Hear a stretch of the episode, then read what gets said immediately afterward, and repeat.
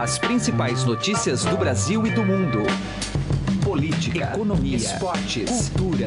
Informação com a credibilidade do maior jornal do país. Estadão Notícias. Olá, seja muito bem-vindo ao Estadão Notícias desta segunda-feira, dia 12 de junho de 2017. Tudo bem com você? Semana mais curta, de feriado prolongado, mas não menos importante no espectro do poder.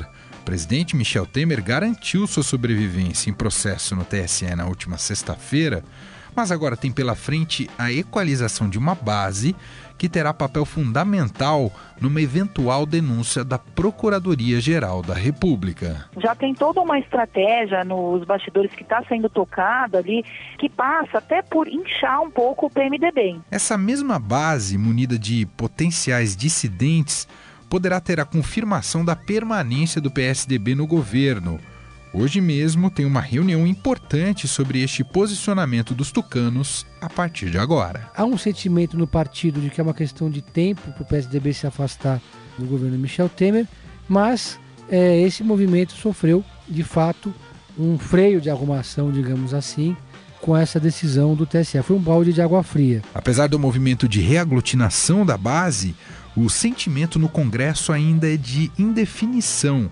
conforme afirmou para este programa o senador Álvaro Dias. Eu não diria que não existe governabilidade, eu diria que o que não existe é credibilidade. A credibilidade do presidente está no fundo do poço e, obviamente, isso compromete a gestão. Toda análise política e agenda econômica da semana você tem a partir de agora aqui no Estadão Notícias.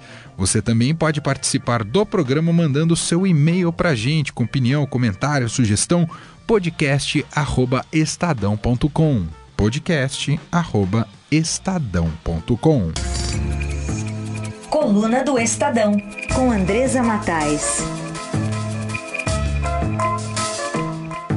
Nossa conexão agora com Brasília, com a editora da coluna do Estadão, Andresa Matais. Tudo bem com você, Andresa?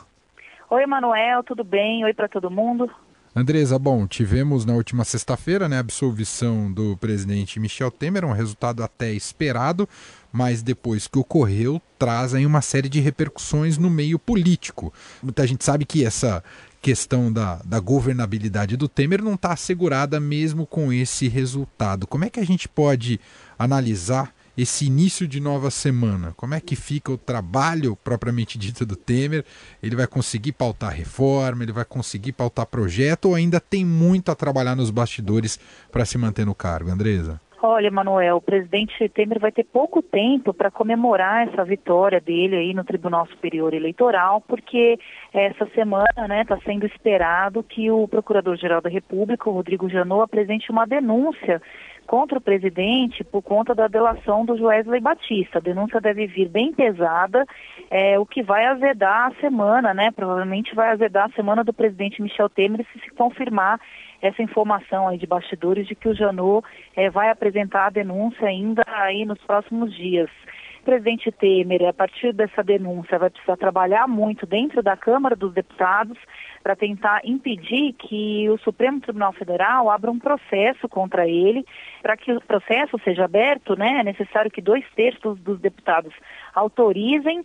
Então, o presidente Temer vai ter que trabalhar isso, para que os deputados tenham ali uma coragem né, de mostrar a cara a tapa e de defender o presidente Temer a ponto de impedir que o, que o STF abra um processo contra ele já tem toda uma estratégia nos bastidores que está sendo tocada ali, que passa até por inchar um pouco o PMDB. Então, há uma conversa de se levar 15 deputados de alguns partidos que eles não dizem é, de nenhum jeito de, de, de onde eles viriam para o PMDB, e aí você levaria a bancada do PMDB pra, para 79 deputados, que o governo acha que com 80 parlamentares ele consegue rejeitar esse pedido de abertura de processo contra o presidente Temer. É um número bastante pequeno, né, perto de, do que é necessário para abrir o processo, mas mesmo assim o Temer está tentando assegurar com muito carinho aí nos parlamentares, muita liberação de emenda, de cargos e esse troca-troca de partido para que ele saia vitorioso em mais essa, essa pedra aí no caminho dele para se manter no mandato. Andresa, de fato é verdade que parte da oposição, e eu não sei aí se é necessariamente o PT, até prefere que o governo continue sangrando até 2018? Há essa linha de análise de fato de parte da oposição, Andresa? Olha, alguns preferem porque acham que aí esse grupo político que sustenta o governo do presidente Temer vai chegar muito enfraquecido na eleição de 2018. Então, é, essa análise tem fundamento é, com relação a esse pensamento, né, de, desse grupo político que é o PMDB e o PSDB, principalmente o PSDB, que está agarrado aí no, no governo Michel Temer, é, e é muito difícil que eles ah, é, desembarquem aí dessa aliança, é, e que é um partido que tem disputado as últimas eleições presidenciais, é um partido competitivo, é, que ele chega enfraquecido nas eleições de 2018. Então, é, era um pouco do que se pensava também com relação ao PT, curiosamente, de que ah, vamos deixar a Dilma se desgastar ao máximo, chegar em 2018 sem energia para que o PT é, perca a eleição. A Dilma acabou saindo antes, o processo de impeachment, é, os fatos né, foram muito fortes, ela acabou saindo, é, e agora se tem esse raciocínio para o governo do presidente Michel Temer. Se o Temer conseguir barrar esse processo contra ele no Supremo, é muito difícil que se consiga tirar ele do cargo é, até 2000, é, antes de 2018, né, da eleição de 2018. Muito bem. Essa é a Andresa Matais, editora da coluna do Estadão. Coluna essa que você precisa acompanhar o tempo inteiro, que sempre tem novidade, furo de notícia, furo de reportagem, além da participação dela aqui no Estadão Notícias. Obrigado, Andresa. Boa semana para você. Obrigada, obrigada pelo comercial. Tchau, tchau. Política. E agora eu recebo aqui no Estado Notícias Pedro Venceslau, repórter de política, e vamos debater o cenário para o PSDB a partir de agora. Pedro, tudo bem? Seja bem-vindo mais uma vez aqui ao Estado Notícias. Tudo bem? Ô Pedro, bom, o PSDB está previsto uma reunião para hoje, né, para segunda-feira, mas o resultado dela dependia muito do julgamento no Tribunal Superior Eleitoral. Uh, a gente pode dizer até que ela poderia não acontecer mais diante do presidente absolvido, Pedro Venceslau? Tudo é possível. Essa reunião era para ter acontecido na sexta-feira, acabou não acontecendo por pressão desse grupo chamado os Cabeças Brancas, a cúpula do partido. Não quiseram é, fazer essa reunião antes da decisão do TSE. Há uma pressão muito grande da base do partido, da bancada do PSDB na Câmara, principalmente, dos diretórios estaduais, é, que defendem o desembarque imediato do PSDB do governo Michel Temer. Em contrapartida, esse grupo formado pelos quatro ministros do PSDB, especialmente o Aloysio Nunes Ferreira das Relações Interiores e Antônio Embaçaí da Secretaria de Governo, mais é, a cúpula do partido, e, e, alguns governadores, como Geraldo Alckmin, que acham que o PSDB não deve desembarcar nesse momento, por hora, do governo Michel Temer. É, há um racha, um racha inédito na história do partido, desde a fundação do PSDB em 1988 não se via o movimento tão intenso das bases do partido, uma ebulição mesmo das bases, diretórios estaduais como do Rio de Janeiro, de São Paulo, do Rio Grande do Sul tiraram posição pelo desembarque do governo e vão estar é, em Brasília na reunião de hoje. Então há uma pressão muito grande pelo desembarque. Há um sentimento no partido de que é uma questão de tempo para o PSDB se afastar da, do governo Michel Temer, mas é, esse movimento sofreu, de fato, é, um, um freio de arrumação, digamos assim, com essa decisão do TSE. Foi um balde de água fria. É, o PSDB agora tem um discurso da cautela, mas também diz que é preciso esperar fatos novos. E o PSDB acredita que fatos novos vão surgir e que vão ser fatos que vão tornar mais difícil ainda a permanência do partido no governo. Mas a avaliação que predomina é que o PSDB perdeu mais uma vez o timing. É, em vez de aquele primeiro momento, quando surgiram as gravações da, da JBS, o partido ensaiou uma rebelião, acabou não saindo. É, se saísse naquele momento, levaria outros partidos junto com ele, como por exemplo o DEM, e poderia acarretar uma debandada geral da base. Se o PSDB resolver sair nessa segunda-feira, por exemplo, que é pouco provável, ele já não levaria tanta gente com ele, já não seria o protagonista desse rompimento, desse, dessa cena política nesse momento em Brasília. Nessa reunião de hoje, não é uma reunião deliberativa. Então, o cenário que se desenha hoje é ter essa reunião, que começa às 17 horas, acaba a reunião sem uma decisão propriamente dita e deixa-se o martelo para ser batido numa reunião posterior da executiva, que só Deus sabe quando vai acontecer. Pedro, muito obrigado pela participação mais uma vez aqui no Estadão Notícias. Um grande abraço para você. Até a próxima, Pedro. Um abraço a todos. Líder do Partido Verde no Senado acredita que não haja problema de governabilidade para Michel Temer, mas sim de credibilidade. Em conversa com Gustavo Lopes, o senador Álvaro Dias disse também que a PEC do foro privilegiado, de autoria dele, dependerá apenas de vontade política para ser aprovada. Tudo bem, senador, como vai? Tudo bem, tudo em ordem em relação à governabilidade do presidente Michel Temer. Eu gostaria de saber a sua opinião em relação ao assunto. Essa é uma questão é, relativa, porque a governabilidade está afetada é, pelos escândalos né? e pelo entorno do presidente, que também está envolvido em escândalos.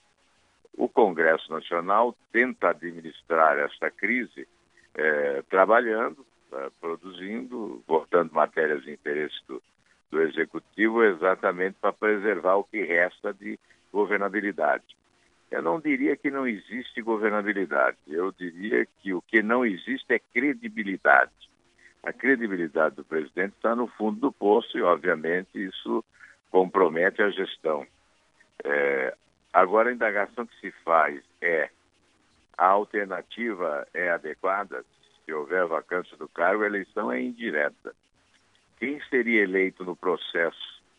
Seria apenas uma mudança do nome da crise e, sem dúvida, fica difícil de oferecer uma alternativa concreta, sensata e que possa ser bem assimilada pela, pela população. Agora, senador, com todo esse clima que o país tem vivido, uma das preocupações é em relação à votação das reformas muita gente achando que isso vai prejudicar o andamento dessas votações. O que, que o senhor acredita? Que existe clima para votar as reformas? Olha, no Senado há clima. O, a reforma trabalhista está caminhando e há uma predisposição de, dá esse assunto ainda este mês. A reforma trabalhista passará pelo Senado neste mês. É, o calendário já, já está, inclusive, exposto. Né? Até o final do mês, provavelmente, o plenário do Senado estará votando terminativamente a reforma trabalhista. Isso porque está havendo esse esforço de, de votação, de tramitação das propostas do próprio Executivo, né? tentando separar o Congresso Nacional da crise, no que diz respeito à sua função de legislar a reforma é importante para o país, ela tem que ser debatida, tem que ser votada. E isso vai ocorrer no Senado. A reforma da Previdência já vinha com dificuldades, né? A tramitação lenta e difícil em razão da polêmica, né, que ela promove. Mas é, a reforma trabalhista com segurança caminhará para a sua aprovação. Agora, para a gente encerrar, senador, o Senado aprovou em segundo turno a PEC que extingue o chamado foro privilegiado, inclusive a PEC é, de sua autoria, né? Mas teve quem dissesse que o Senado deu uma amenizada na proposta original. Queria saber a sua opinião sobre isso, senador. É, a proposta original não foi aprovada, mas não houve comprometimento da intenção de acabar com o foro privilegiado a proposta aprovada acaba com o foro privilegiado, não acaba com outras prerrogativas, e em razão disso nós apresentamos uma nova proposta de emenda constitucional exatamente para suprimir outras duas prerrogativas constantes da Constituição, uma delas que oferece ao parlamento a oportunidade de convalidar ou não a prisão de parlamentares, como ocorreu recentemente no caso do Deus Filho Amaral, e uma outra prerrogativa que autoriza o Poder Legislativo é sustar ações penais envolvendo parlamentares. Nós incluímos nesta emenda constitucional a legalização constitucional né, da prisão em segundo grau, da prisão em segunda instância. E já existe um, um, prazo, já, já foi dado um prazo, um entendimento de quando isso pode ser votado e aprovado, senador? É, vai depender de vontade política, né? Tá certo. Aqui no Estadão nós conversamos com o senador e líder do Partido Verde no Senado, Álvaro Dias. Senador, mais uma vez, muito obrigado pela sua atenção. Muito obrigado, viu? Um abraço. Direto ao assunto, com José Neumann e Pinto.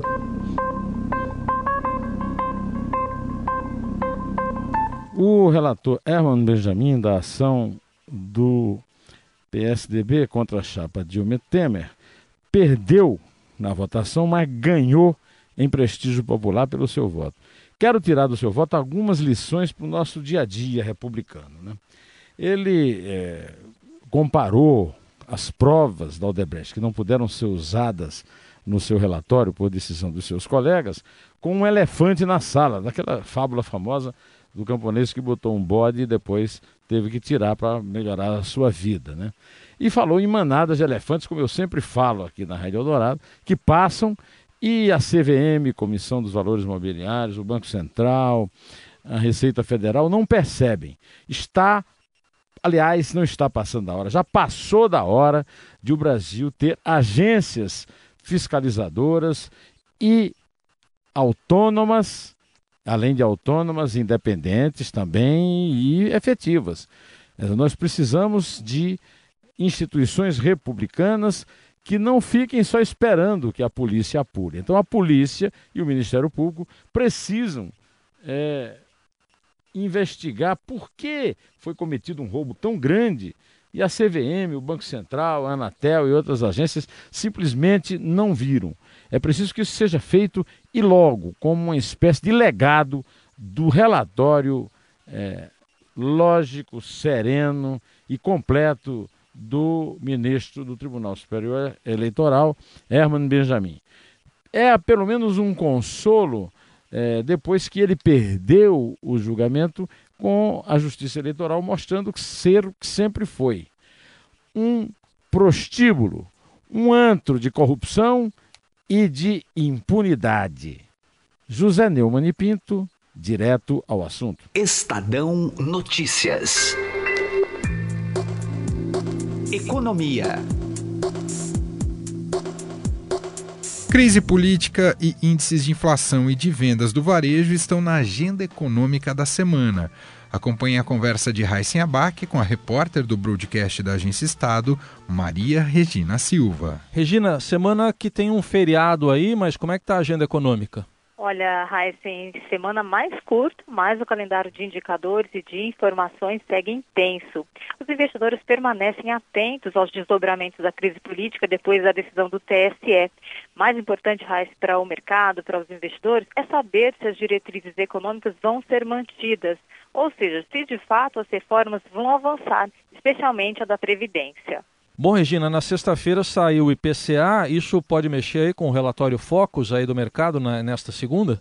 Olha, possivelmente sim, Heisen. Apesar da aceleração no índice mensal para 0,31%, o IPCA foi o resultado mais baixo para maio desde 2007. Da mesma forma, a taxa de inflação acumulada em 12 meses até maio de 3,60 foi a menor em 10 anos. Isso reforça o quadro de desinflação que tende a continuar.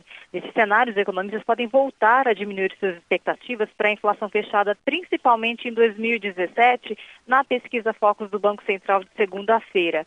E nesta semana, também é, na seara da inflação, vai ser divulgado o IGP-10 de junho, que pode trazer nova queda, reforçando aí também, mais uma vez, o quadro de alívio inflacionário. E também na pesquisa Focus Rising, pode ser que os agentes façam mais ajustes nas previsões para o produto interno bruto, o PIB dos próximos trimestres, depois daquela alta de 1% registrada no primeiro trimestre. Contudo, o ambiente de incerteza política tem deixado os economistas cada vez mais receosos em relação a uma retomada mais firme, mais forte da atividade econômica.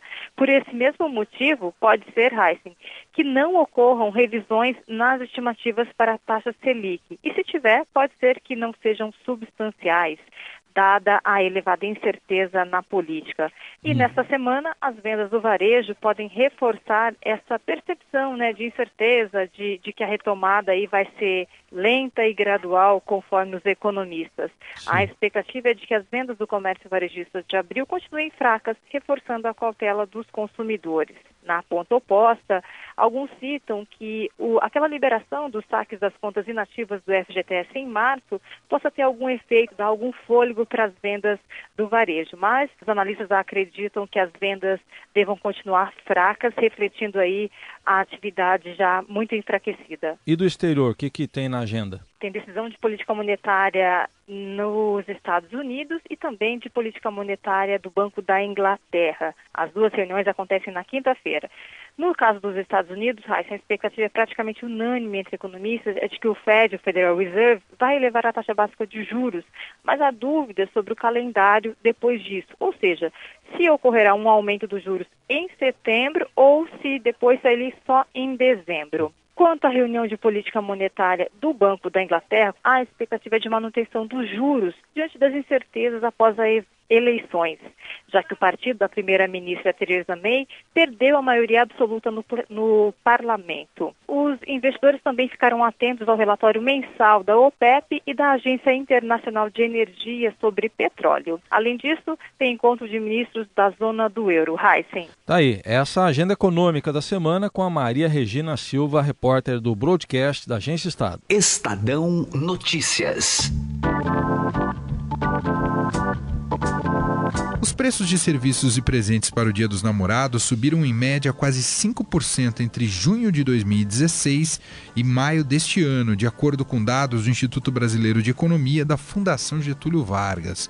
O economista André Brás conversou sobre o assunto com Camila Tulinski. O que, a gente pode esperar em relação a preços de serviços e presentes para esse Dia dos Namorados? Um Dia dos Namorados mais mirradinho, hein, André? O que, que você me diz? Pois é, eu acho que a recessão ela já diz um pouco como vai ser o Dia dos Namorados, né? Tem muita gente desempregada. É, então eu acho que os casais vão ter que usar um pouco mais a criatividade, né? É, gastando o mínimo possível, né? Em uma situação como essa. Em relação aos preços, a gente viu que os serviços, né, que são mais consumidos nessa época, né, como os restaurantes e os hotéis, é, até tiveram um comportamento acima da inflação média. Quer dizer, do, do, igual período do ano passado para cá, esses preços em média subiram 6%. Então foi uma alta acima da inflação acumulada também no mesmo período, né, que está em torno de 4%. Então, com essa diferença, dá para ver que os salários, em geral, não acompanharam a evolução dos serviços. Né? Então, mais uma razão para a gente economizar. Em relação aos presentes, né, já houve o contrário, eles subiram menos que a inflação. E até alguns itens aí que acho que costumam vender muito nessa época, como celulares, computadores, apresentaram queda no preço. Mas não é porque apresentaram queda no preço que são bons candidatos a presente. Né? Eles são itens normalmente mais caros.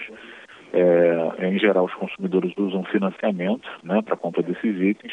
E eu não aconselho, nesse momento, fazer dívidas de longo prazo. A gente não sabe ainda como é que vai ficar a situação da economia, ainda estamos em recessão.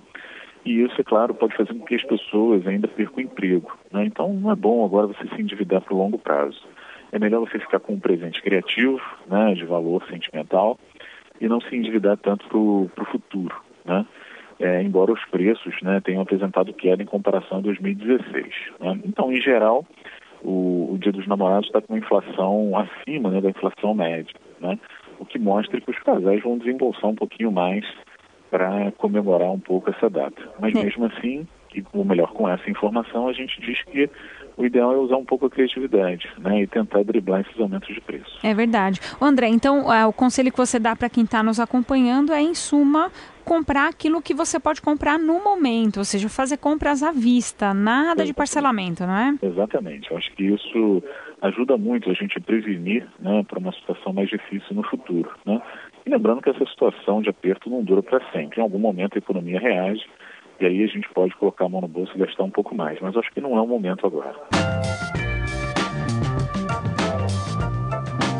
O Estadão Notícias desta segunda-feira vai ficando por aqui. Contou com a apresentação minha, Manuel Bonfim, produção de Gustavo Lopes e entrevistas de Raíssen Abac, Camila Tulinski e Gustavo Lopes. A montagem é de Nelson Volter. O diretor de jornalismo do Grupo Estado é João Fábio Caminuto. De segunda a sexta-feira, uma nova edição deste podcast é publicada. Saiba mais no blog Estadão Podcasts. Convido você também a avaliar nosso podcast tanto no iTunes quanto no Android. E mande seu comentário e sugestão para o e-mail podcast@estadão.com. Um abraço, boa semana para você e até mais. Estadão Notícias.